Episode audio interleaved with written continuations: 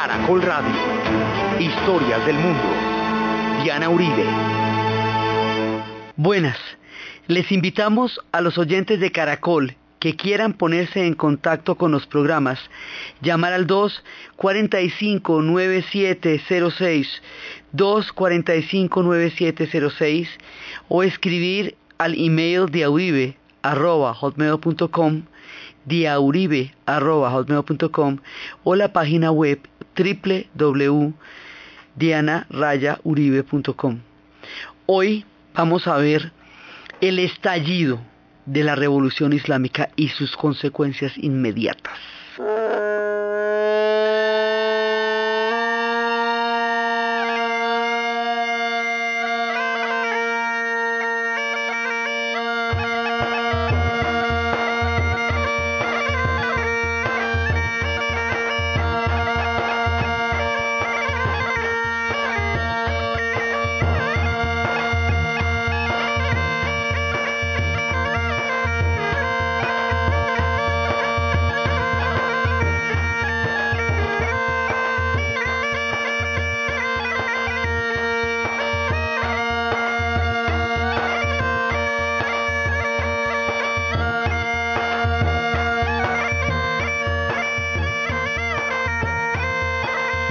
Pasada estábamos viendo una serie de acontecimientos que fueron desencadenando un descontento gigantesco en Irán. Entonces, hay un momento en 1953 cuando se produce el golpe de Estado a Mossadegh. Cuando eso sucede, Mossadegh lo que quiere es eh, nacionalizar el petróleo, o sea, la Anglo-Persian la va a hacer nacional y va a desarrollar un intento de democratización y de un intento, digamos, un movimiento nacionalista iraní moderado. Y para eso le pide ayuda a los norteamericanos. Porque en ese momento el enemigo, o digamos aquel con el que enfrentaba las cosas más complejas eran los ingleses, le pide ayuda a los norteamericanos los norteamericanos, eh, además con una pequeña amenaza, ¿no? Si no me para bolas a mí, me va a tocar irme donde los soviéticos. Eso de que le digan que les va a tocar irse donde los soviéticos les preocupa tanto que deciden de una vez hacerle un golpe de Estado y al hacerle un golpe de Estado, lo que antes era exclusivo de la Anglo-Persian, o sea, de los ingleses, en términos de petróleo, ahora lo tienen que compartir con los norteamericanos. Entonces los norteamericanos lo que van a hacer ahí es una jugada en la cual derrocan a un dirigente que les parece potencialmente peligroso, y logran de una vez repartirse el petróleo que estaban sacando solamente los ingleses y ahora lo sacan los norteamericanos y los ingleses.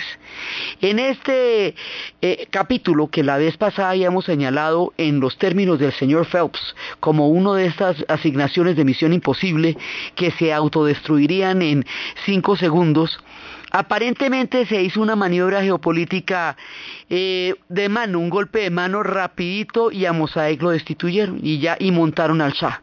Lo volvieron, lo trajeron, lo montaron y lo montaron ya muy condicionado a los intereses norteamericanos porque pues le debía el trono a ellos. En ese momento va a pasar una cosa de consecuencias terribles. El intento de una corriente democrática, nacionalista, moderada, laica, en Irán se va a ver extirpado por un golpe. Y eso hace que esta tendencia que hubiera llevado a Irán a una modernidad en términos institucionales, en términos democráticos, ellos tenían una constitución de 1906 que garantizaba una serie de derechos y es de la que se van a pegar en el futuro cuando empiecen a pedir todos los cambios de la revolución. Y lo que querían era eso, y que el petróleo diera el sustento económico para un proceso de nacionalización y de, y de democratización en Irán. Como habíamos visto que el petróleo les había sido comprometido antes de convertirse en estados nacionales por este trato que Lord Darcy había hecho con ellos de que toda la comercialización y perforación y exploración del petróleo del antiguo imperio persa estaría en manos de la Anglo-Persian durante los siguientes 90 años sin regalías. Entonces ellos lo que quieren es revertir un trato ignominioso que se hacía en detrimento de la nación, hacer que ese trato, hacer que el petróleo les beneficie a ellos y que con ese petróleo haga un intento de modernización y de, y de democratización. Esa era la vuelta. Pero al hacer este golpe de Estado, la posibilidad de que eso se hubiera hecho por una vía políticamente moderada se acabó.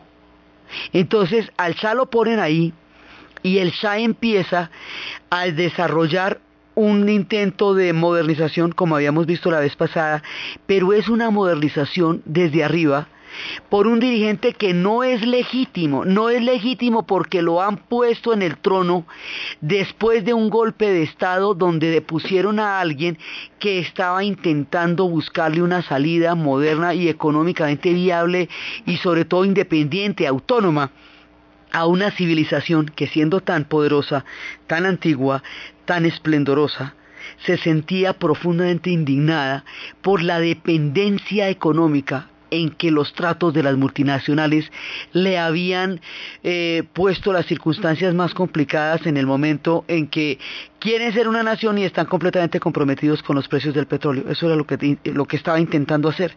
Entonces, este dirigente que es el Cha, no tiene la legitimidad de un gobernante que el pueblo hubiera puesto ahí porque está ahí por un golpe de Estado. Desarrolla una democratización, no una democratización, porque la vez pasada habíamos visto que su concepto de modernidad no implica lo institucional, ni siquiera la constitución de 1906, que era la que les reconocía a ellos una cantidad de derechos políticos, sino una férrea dictadura con un ejército que habíamos visto que estaba, había tenido la influencia de los nazis a comienzos de la Segunda Guerra Mundial y también había tenido la influencia de los soviéticos durante el tiempo que la invadieron en la guerra.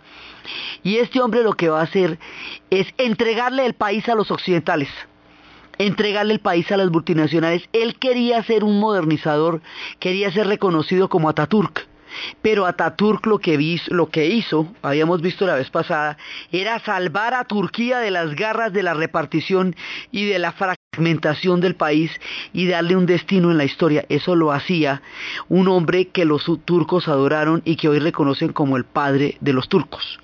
Pedro el Grande también hizo una modernización para salvar a Rusia de una inminente absorción y sometimiento por parte de una Europa que había logrado un desarrollo enorme mientras Rusia superaba el tema de la invasión mongola que durante dos siglos detuvo su reloj.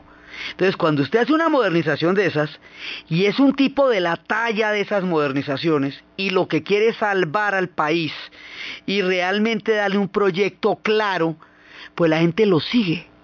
Pero cuando lo que usted quiere es hacer billete para usted, y lo que va a hacer es entregarle el país a los intereses de las potencias extranjeras que fueron los que causaron en principio el problema, que era la manera como ellos habían perdido por completo el control de su destino a través de cómo los precios del petróleo quedaron puestos en otra parte distinta a la nación iraní. Cuando el tipo que sube ahí lo que va a hacer es entregarle eso a los tiburones, pues la gente no lo va a seguir porque sus intereses no son los intereses de su pueblo. Entonces ahí ya tenemos un problema muy grave en la modernización del Cha. No es legítimo ante su pueblo, primero. No es una reforma que a la gente le conceda derechos, sino todo lo contrario.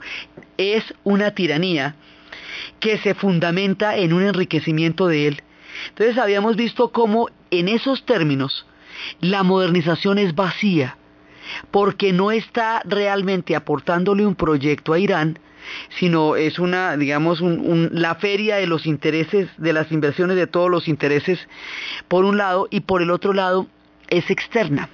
Entonces aquí nos vamos a meter en un universo delicado, profundo y espiritual. El pueblo iraní es un pueblo profundamente espiritual. Ellos tienen un concepto de lo invisible, hay pueblos que viven en una dimensión, en una doble dimensión, en una dimensión interna y en una dimensión externa de para afuera, o sea, en el mundo exterior y el mundo interior. Eso lo habíamos visto en la historia del Japón. Ellos viven en el mundo de lo invisible. Otro pueblo que vive en muchísimo en un mundo de lo invisible es el pueblo de la India. Los persas tienen un mundo interior profundo invisible, que es el mundo de la fe y el mundo de los valores espirituales internos. Ese mundo, fundamentado profundamente en el chiismo, pero también anterior desde la época del zoroastrismo, desde la época de los persas, es lo que nos ha hecho contar que Irán es un pueblo profundamente místico, profundamente espiritual. Esa espiritualidad, ese mundo místico, esa, ese sutil universo de lo invisible, se va a ver profundamente violentado por el proceso del Cha, porque sienten que todo lo que él les trae es externo. Es una, una reforma valorativamente vacía. Si no es democrática en los términos políticos de Occidente, pero tampoco es espiritual en los términos místicos de, del pueblo persa, ¿qué es? Entonces lo que ellos sienten es que es una trivialización, es una, una manera exterior perfectamente vacía de entrar en contacto con una serie de, de juguetes occidentales que puestos así a mucha gente no le dicen nada. Entonces eso lo va a alejar cada vez más de su pueblo y de ese universo místico que es el corazón mismo de los persas. Por ahí empiezan las cosas a sentirse muy lejanas de su pueblo y el despotismo, el robo, el pillaje que hizo contra su pueblo y la manera como los maltrató no ayudan a esta sensación de que hay alguien que les está robando el alma.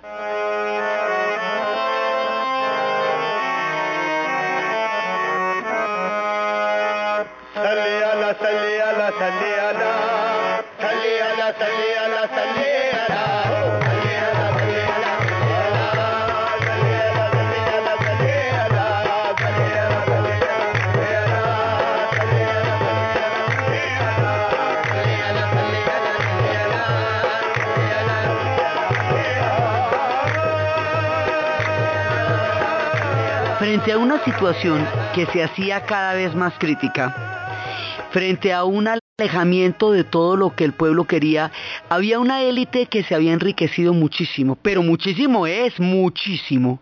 Una élite totalmente, digamos, enriquecida, engallada, despilfarradora, que se hallaba muy a gusto con estas épocas, pero el resto del pueblo no el resto del pueblo no ve los beneficios de este sistema, por eso es lo que habíamos hablado de la occidentoxicación, porque era una intoxicación de Occidente, no una transformación real. Entonces hay una élite, pero las condiciones económicas para el resto de la gente son muy complicadas porque los pobres son cada vez más pobres, son cada vez más pobres en, las grandes ciudades, no hay oportunidades solo para los ricos, la gente va quedando sin empleo, los comerciantes minoritarios se van arruinando por la influencia de bienes extranjeros, porque como va llegando tanto, eh, tanto recurso de otras partes, tantos productos, entonces compiten con ellos la inflación llega incluso a afectar a los ricos que no los afectaba nadie. Entonces aquí se va formando un clima de descontento y desesperanza, porque todo el mundo se siente excluido de este proyecto del Cha, que es para él y para los ricos.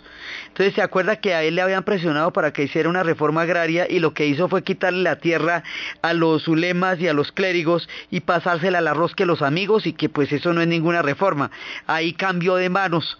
Entonces, en este clima, hay un personaje que empieza a convertirse en una voz disidente, en una voz que nadie puede callar. Y este personaje es el Ayatollah Khomeini. Él era profesor, era digamos predicaba y enseñaba en las madrazas y en la ciudad de Com, que habíamos visto que era la ciudad donde se hacen los tapetes que están que tienen seda y que en, una época el agua no era potable, pero ahorita que es el agua perfecta para lavar los tapetes. Eh, inclusive muchos de los episodios de la revolución van a pasar por las ciudades donde vienen los tapetes más arquetípicos y hermosos del arte de los tapetes persas. Van a pasar por Com, por Tabriz, por un montón de ciudades entonces resulta que este hombre en Com está predicando y cada vez más gente va a la madraza y cada vez más gente se inscribe y cada vez más gente lo está escuchando y el hombre es abierto contra el Cha. Y el hombre la tiene clara contra el Cha. Y entonces dice, bueno, este tipo es un tipo que nos está robando el alma, es un tipo que nos oprime, es un tipo que no sale de su estupendo palacio para mirar la pobreza y la desolación de Irán, las condiciones en que él tiene a su gente. Pero este tipo, el Ayatollah Khomeini, tiene un lenguaje popular, tiene un lenguaje que hace que la gente lo entienda, no tiene un discurso intelectual, ni un discurso eh, que lo aleje, a diferencia de otros críticos del sistema, críticos de izquierda, críticos marxistas, críticos desde la academia, a diferencia de otro tipo de, de personas que son críticos frente al Cha, este habla un lenguaje que la gente le entiende y los otros no. Por eso los otros no los oyen y a este sí.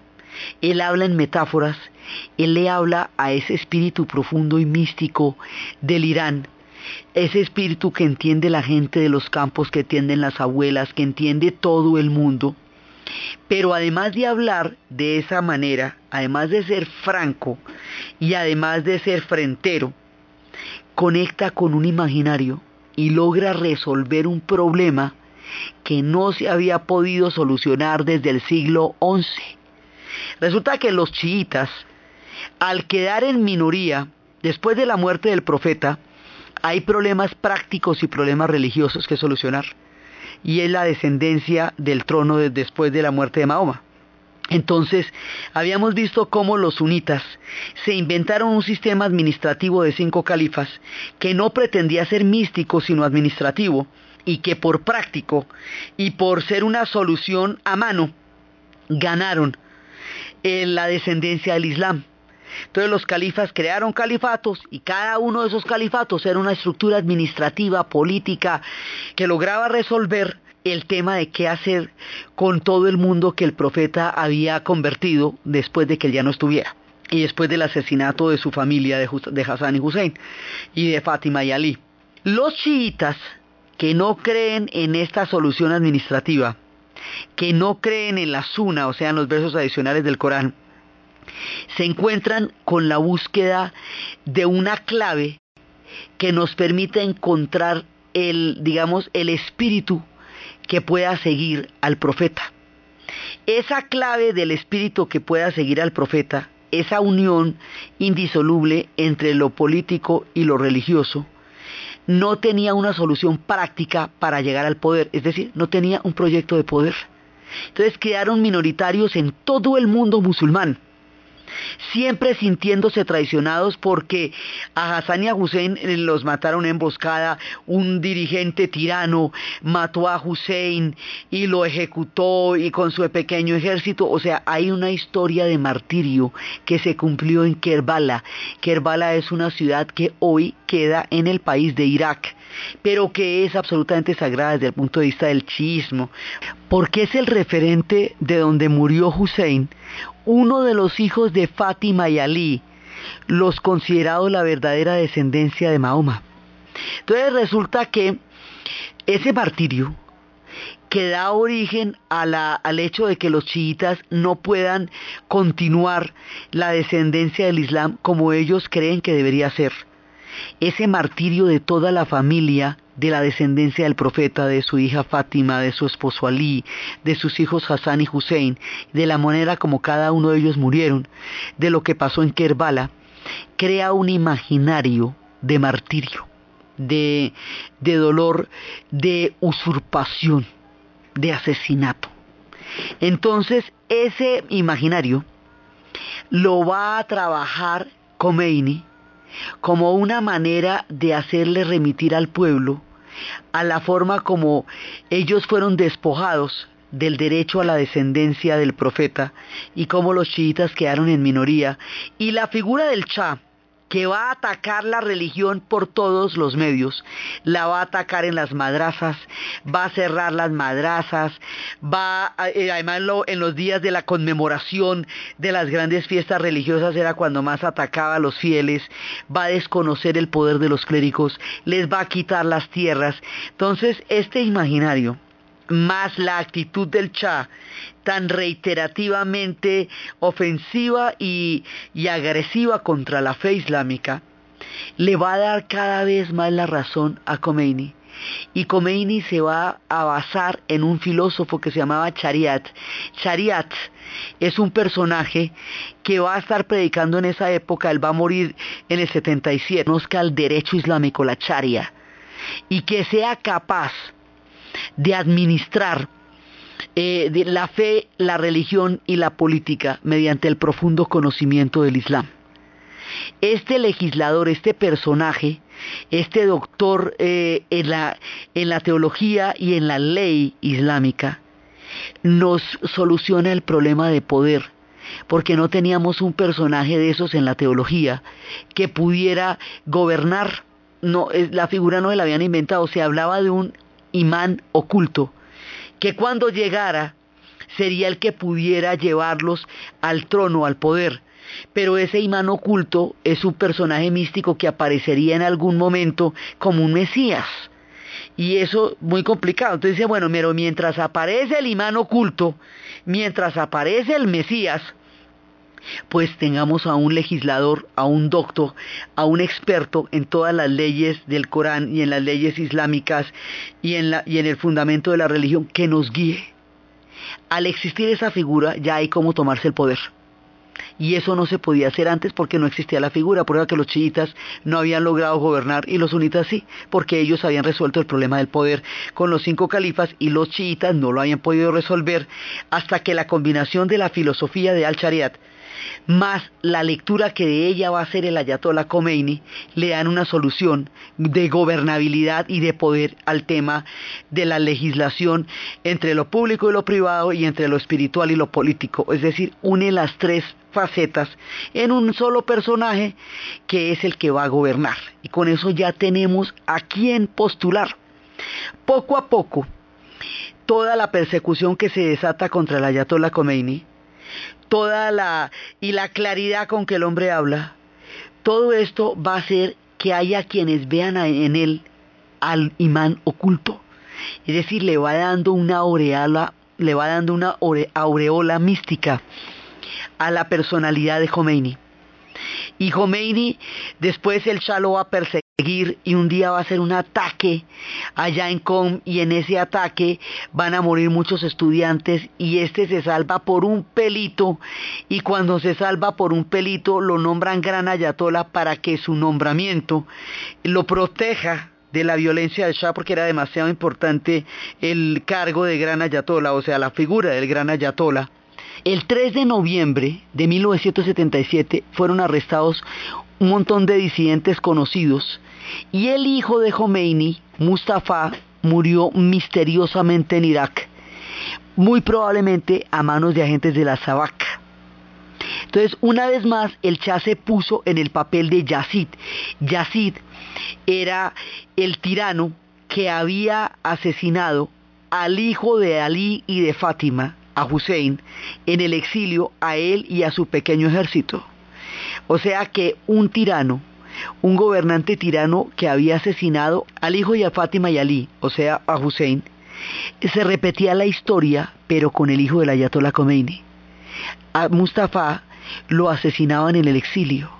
Así el Shah se ponía en el papel del verdugo, del malo, de Yisat, en, la, en el mito fundacional, en el imaginario, y esto le daba todavía más fuerza a su figura. Y esta mezcla de la claridad de este hombre, de su valentía para oponerse a un régimen totalmente tiránico, de su llamado a una espiritualidad y a un mundo interior que ellos sentían profundamente violentado por toda una reforma externa que no toca para nada la espiritualidad, que genera un vacío total a nivel de las respuestas de la vida y que solo produce eh, aparatos, productos y cosas, pero no le dice nada al espíritu de los iraníes, le va dando a él toda una eh, legitimidad histórica, espiritual, política, y la persecución lo hace cada vez más grande y lo hace cada vez más importante y así se va perfilando una figura que en el imaginario del siglo XI y en la espiritualidad de lo invisible del mundo de los iraníes va encontrando un lugar y va forjando al protagonista de la revolución islámica.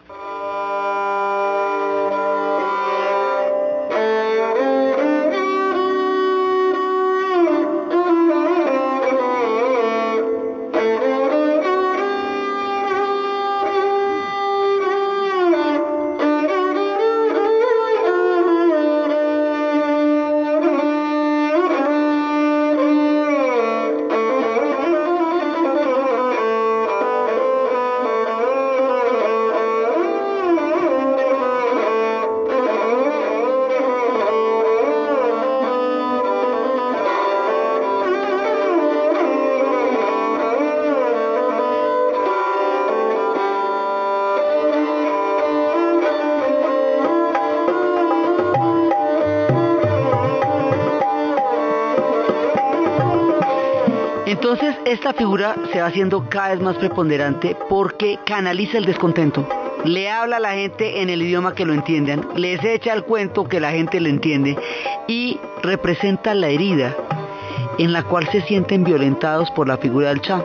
La figura del Cha cada vez se mete más y más en los intereses de los norteamericanos y cada vez ellos sienten que se aleja más y más de los intereses del pueblo iraní, hasta sentir en un momento dado que él no tiene nada que ver con ellos y que lo que está montando es un show para Occidente y eso lo va a confirmar el, famoso, la famosa celebración de los 2500 años del imperio persa.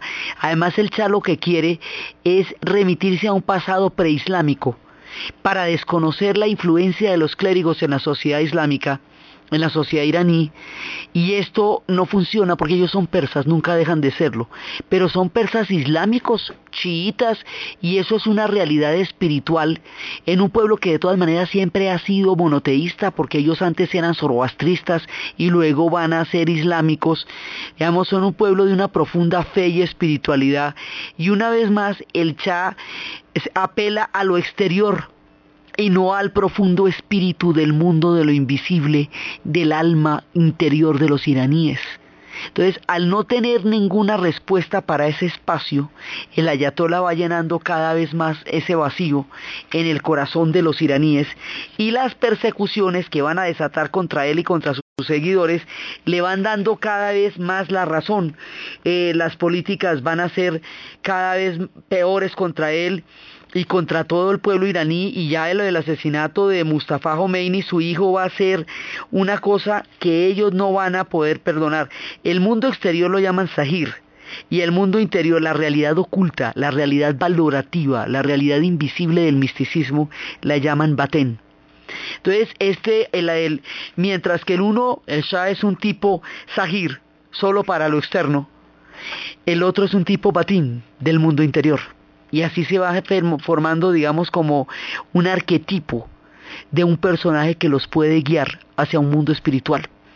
Entonces, al principio esto es un problema, un movimiento puramente religioso, pero las políticas del Cha van a hacer que muchos otros sectores también se vean identificados con la necesidad de cambio que van a tener los que inicialmente son los clérigos. Entonces poco a poco se le van uniendo estudiantes intelectuales.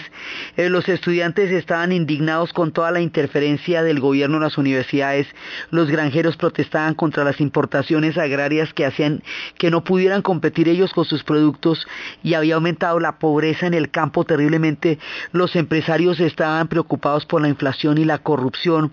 Los abogados se oponían a las decisiones de degradar los tribunales supremos porque debilitaba terriblemente las instituciones.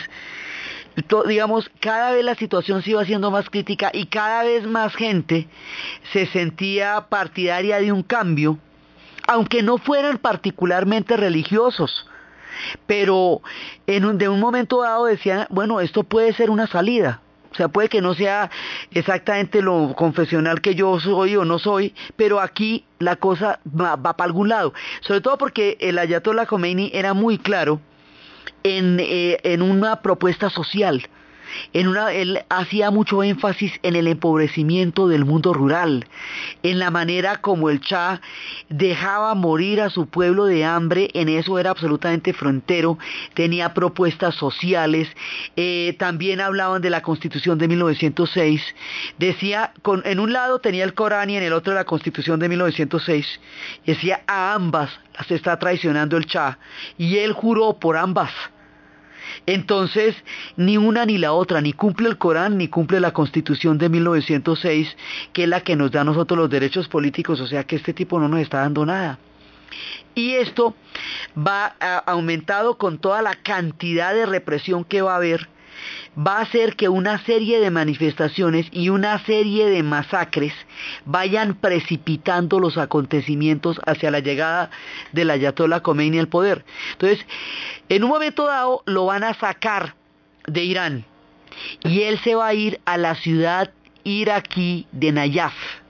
En la ciudad iraquí de Nayaf, porque hay un tema, Karbela, Nayaf, y las ciudades sagradas del mundo chiita de Irán quedan en el país de Irak y quedan en el país de Irak porque como los límites del Medio Oriente son artificiales, acuérdense que los hicieron fue con la definición de las multinacionales y de los yacimientos petrolíferos y no con los pueblos en ellos contenidos.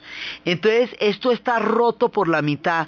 Los lugares sagrados de la gente del país de Irán quedan en Irak. Y en Irak hay una importante población chiita. En Irak, acuérdense que eso está conformado por chiitas, sunitas y kurdos. Y que los sunitas, siendo minoría, estaban en el gobierno bajo la figura de Saddam Hussein. Entonces, allá va a dar el ayatola y empieza a hacer, digamos, todo, una, todo un trabajo con la gente chiita que hay allá y empieza a ser un líder espiritual en ambos lugares y en un momento dado Hussein lo expulsa de Nayaf y el hombre va a dar a París. Esta expulsión pone a Hussein en contra de los chiitas de su propio país y hay un momento dado en que el líder de los chiitas de Irak, al-Basir, se pronuncia de frente a favor del Ayatollah Khomeini, es decir, a favor de Irán. Entonces, hay un momento en que un pedazo de país al hombre se le va de, se le va de control a Hussein. Primero con la presencia y luego con el exilio del Ayatollah. Y ahí se va formando un problema entre los dos entre Khomeini y entre Hussein, que más adelante va a desembocar en una guerra. Entonces, lo expulsa y por eso es que el hombre va a terminar en París. Por eso cuando ya las manifestaciones gigantescas lleguen, el hombre va a llegar es desde París, no desde Irak. Pero en su pasada por ahí las cosas se complican. Entonces, en ese momento, la, ya va siendo cada vez más y más eh, la represión. Cada vez que hay una matanza en los ritos eh, islámicos chiitas de Irán, hay 40 días para que el alma eh, llegue, digamos, se vaya de este mundo al otro mundo, como a la vida eterna. Entonces, a los 40 días se hace una ceremonia de despedida del alma. Entonces, cada vez que, pasaba esto, esperaban los días para hacer la manifestación por los muertos de la vez anterior porque ya era la hora que se iba el alma. Cuando la hacían, cogían y los mataban y entonces otra vez se hacía la manifestación en el intervalo de tiempo y así, como era cada tanto que el alma se iba, la gente siempre sabía que iba a manifestaciones por eso y se empezaron a organizar y a organizar y a organizar cada vez más y esto va cogiendo una fuerza muy grande. Y esa fuerza va a ser tan poderosa que en un momento dado ya va a ser, ya empezar a hacer tambalear el gobierno.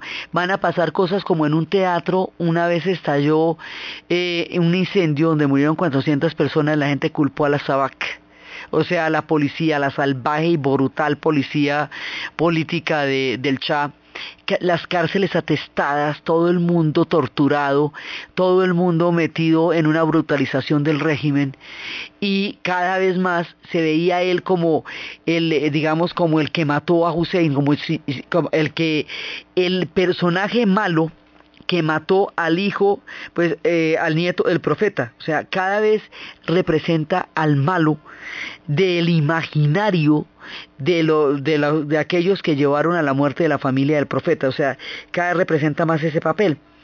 Entonces, como las cosas se van complicando y se van complicando, en ese momento Estados Unidos tiene una actitud totalmente errática porque Estados Unidos lo que hace es apoyar y apoyar y apoyar y apoyar el régimen. Pero aquí hay una tragedia histórica además. Jimmy Carter, el defensor de los derechos humanos, el hombre que puso un tono diferente a la brutalidad institucional de la Guerra Fría, el que hizo todo contra la tortura, el que logró los acuerdos de Camp David que por, precisamente en estos días se están cumpliendo 30 años de haberse celebrado el primer intento de paz en el Medio Oriente, el hombre que hizo la devolución del Canal de Panamá, el que le dio la justicia al pueblo panameño de tener la propiedad sobre su propio canal, un hombre íntegro, ético. Se le van las luces en Irán, porque resulta que el Shah era un aliado estratégico tan importante de los Estados Unidos tan importante porque es que Irán tiene una geografía delicadísima. Ella limita con la Unión Soviética. Entonces, la idea de que una revolución islámica pudiera, acuérdense que estamos en la Guerra Fría, ¿no? Entonces, en la Guerra Fría a nadie se le ocurre nada distinto de la Unión Soviética o los Estados Unidos. No, pueden entender lo que está pasando en este proceso. Entonces, apoyan y apoyan al Shah, pero queda muy mal visto que un defensor planetario de los derechos humanos apoye un régimen que mata a su gente, sí que directamente la tortura y directamente la brutaliza. Entonces, en esa medida, el hombre se va desprestigiando terriblemente en Irán. Cuando los iraníes hablan de Satán en el sentido como se refieren Satán, le decían a los norteamericanos, eso no significa lo que significa en el mundo cristiano esa figura no es por un personaje perverso, encarnación del mal, malévolo en sí mismo, como se concibe al diablo en el mundo cristiano, sino como un trivializador, como alguien que aleja a, la gente de los verdaderos valores del mundo interior. Entonces todos los productos y toda la, eh, digamos, todo la escama que llegaba, todo el brillo y todo lo que llegaba de Occidente y de los Estados Unidos allá, para ellos era una trivialización del alma profunda que sentían ahogada bajo el régimen del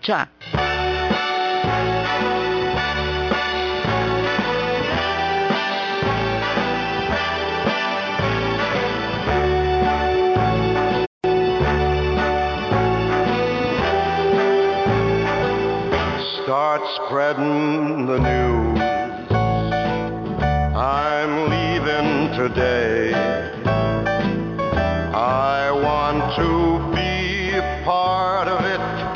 New York, New York. These vagabond. Entonces para ellos todo esto es un símbolo de la trivialización que Occidente hace de, de la vida. Para ellos Occidente es eh, una organización, una sociedad que solo trabaja lo exterior, que trabaja el mundo de afuera, el Sahir, porque solamente se relaciona a través de las cosas y se relaciona a través de las instituciones, pero no se relaciona a través del espíritu. Ese vacío espiritual que los iraníes perciben en Occidente es lo que lo consideran el gran trivializador, cuando lo que ellos estaban buscando era un cambio espiritual y político a la vez. Si uno no entiende la dimensión de espiritualidad que hay en la búsqueda de esta transformación, no entiende de qué se trata la cosa. Y por eso era que nadie la podía interpretar cuando sucedió, porque era una cosa en la mitad de la Guerra Fría, en la cual estaban hablando de debates de chiitas que nadie conocía en un momento de capitalismo y comunismo en el país que tiene una de las mayores producciones de petróleo del mundo. Entonces bastaba con saber cuánto petróleo producían para saber que les interesaba que no cambiaran las cosas y que ninguna cosa pudiera interferir en, en la explotación del petróleo iraní. Entonces, cuando ya todo esto se va volviendo muy complicado, los sectores que antes no necesariamente se podían pronunciar a favor de la revolución islámica, lo van a hacer. Porque se va a polarizar esto, se va a radicalizar esto. Matanza tras matanza, aniversario tras aniversario, masacre tras masacre, tortura tras tortura.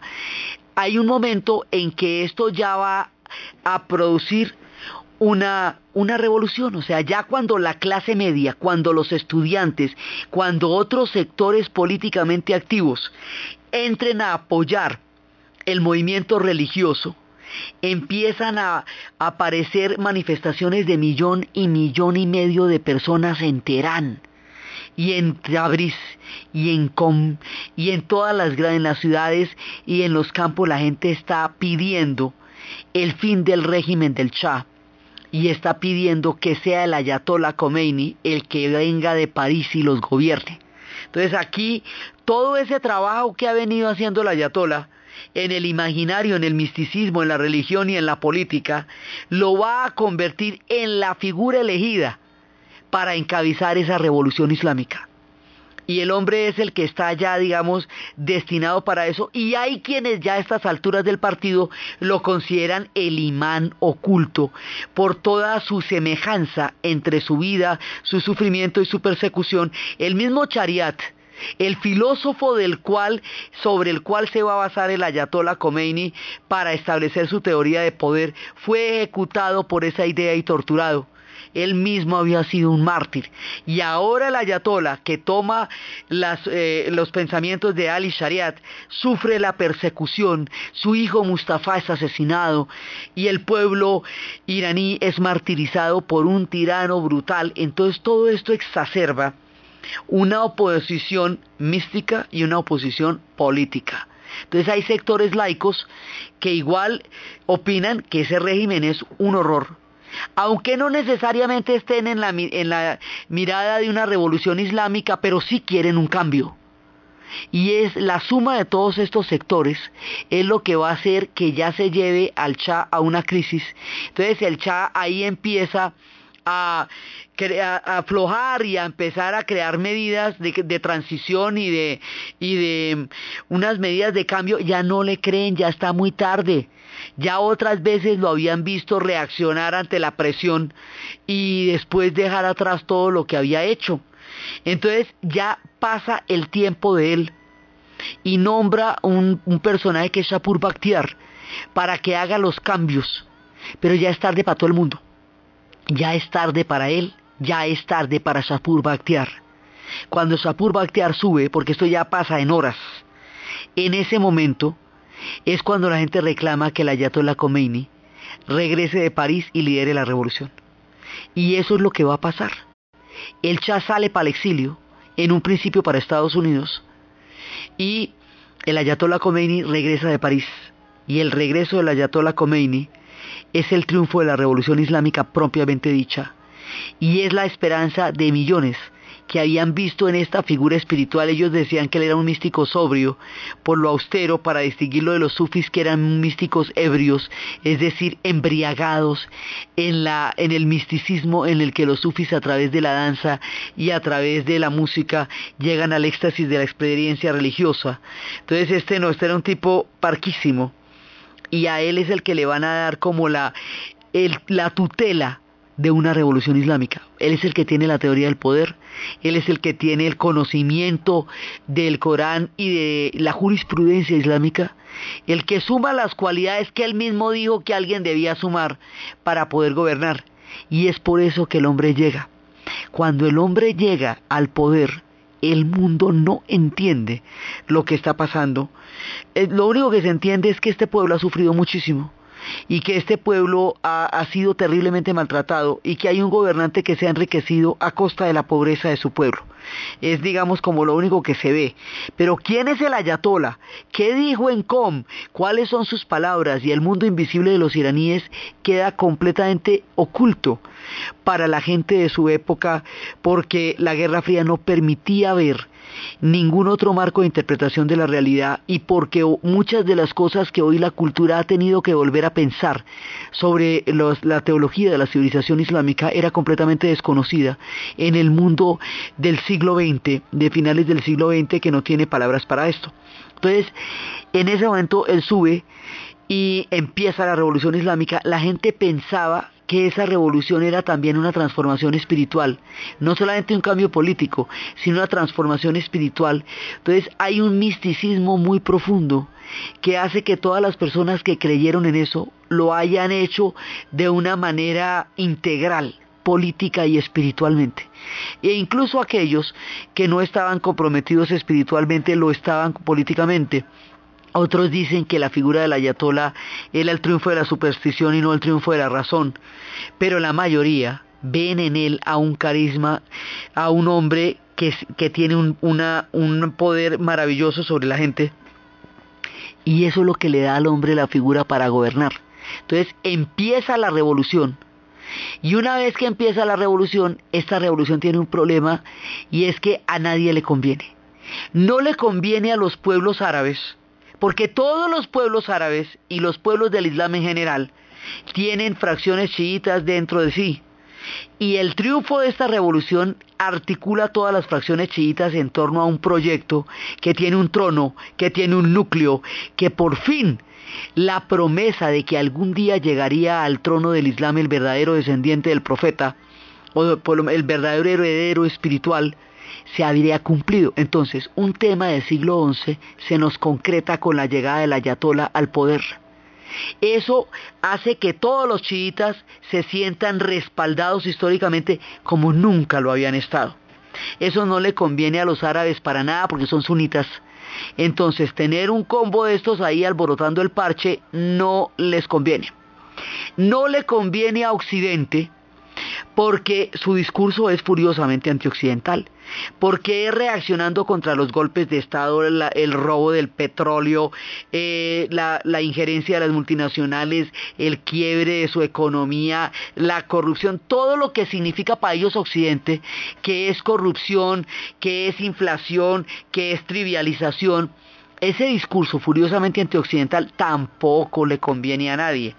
Entonces ahí se crea una coyuntura en el cual nadie entiende de dónde viene esta revolución, pero lo que tienen claro es que nadie está de acuerdo con ella porque todos se sienten amenazados de una u otra manera.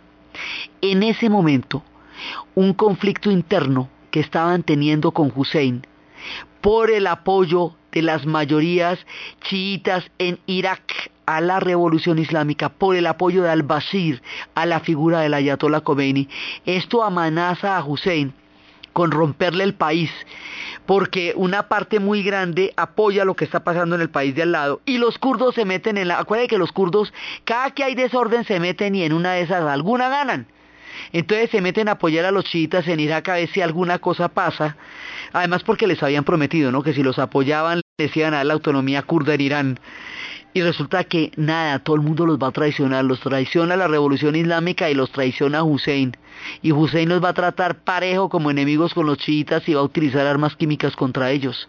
Entonces ahí fue un desengaño durísimo de los kurdos, razón por la cual ellos no le creen a nadie ni a su mamá porque todo el mundo los ha traicionado.